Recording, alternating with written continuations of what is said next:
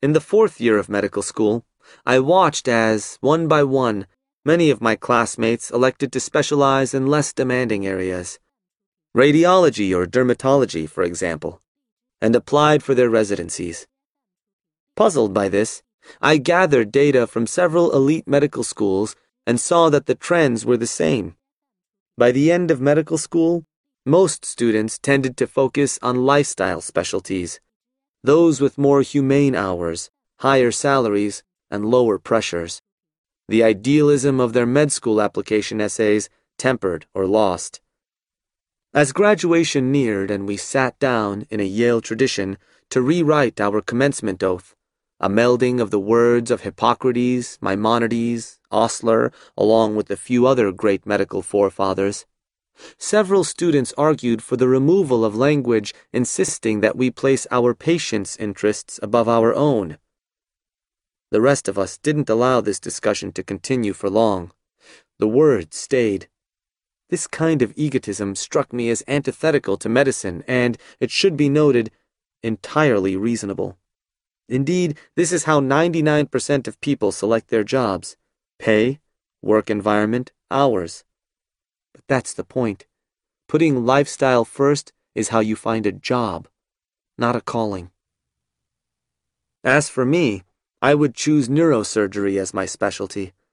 The choice, which I had been contemplating for some time, was cemented one night in a room just off the OR when I listened in quiet awe as a pediatric neurosurgeon sat down with the parents of a child with a large brain tumor who had come in that night complaining of headaches. He not only delivered the clinical facts, but addressed the human facts as well, acknowledging the tragedy of the situation and providing guidance. As it happened, the child's mother was a radiologist. The tumor looked malignant. The mother had already studied the scans, and now she sat in a plastic chair under fluorescent light, devastated. Now, Claire, the surgeon began softly. Is it as bad as it looks? The mother interrupted. Do you think it's cancer? I don't know. What I do know, and I know you know these things too, is that your life is about to. It already has changed. This is going to be a long haul, you understand? You have got to be there for each other, but you also have to get your rest when you need it. This kind of illness can either bring you together or it can tear you apart. Now more than ever, you have to be there for each other. I don't want either of you staying up all night at the bedside or never leaving the hospital, okay? He went on to describe the planned operation, the likely outcomes and possibilities what decisions needed to be made now, what decisions they should start thinking about but didn't need to decide on immediately, and what sorts of decisions they should not worry about at all yet. By the end of the conversation, the family was not at ease, but they seemed able to face the future.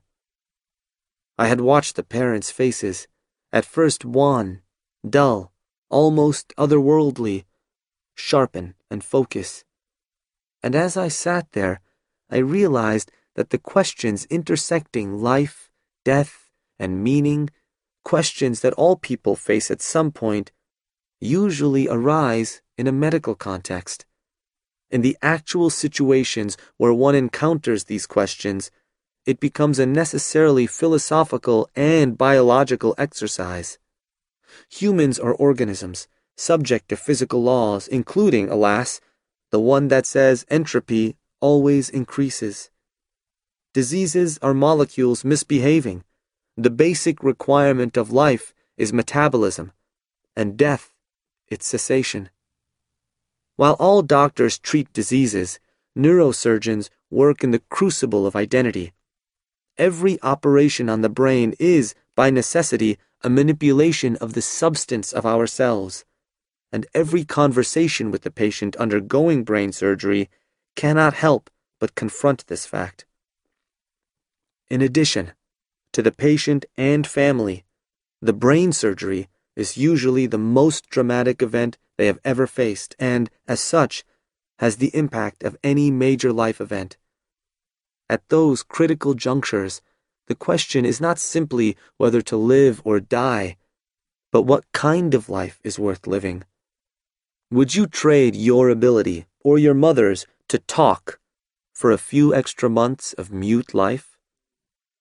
The expansion of your visual blind spot in exchange for eliminating the small possibility of a fatal brain hemorrhage? Your right hand's function to stop seizures? How much neurologic suffering would you let your child endure before saying that death is preferable?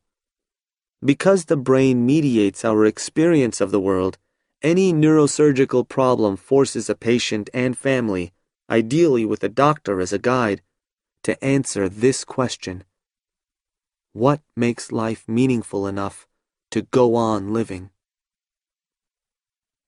I was compelled by neurosurgery, with its unforgiving call to perfection.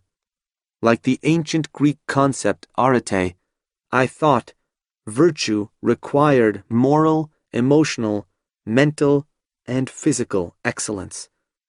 Neurosurgery seemed to present the most challenging and direct confrontation with meaning, identity, and death.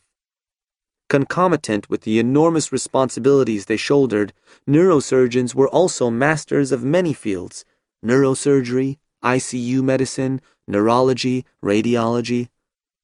Not only would I have to train my mind and hands, I realized, I'd have to train my eyes and perhaps other organs as well.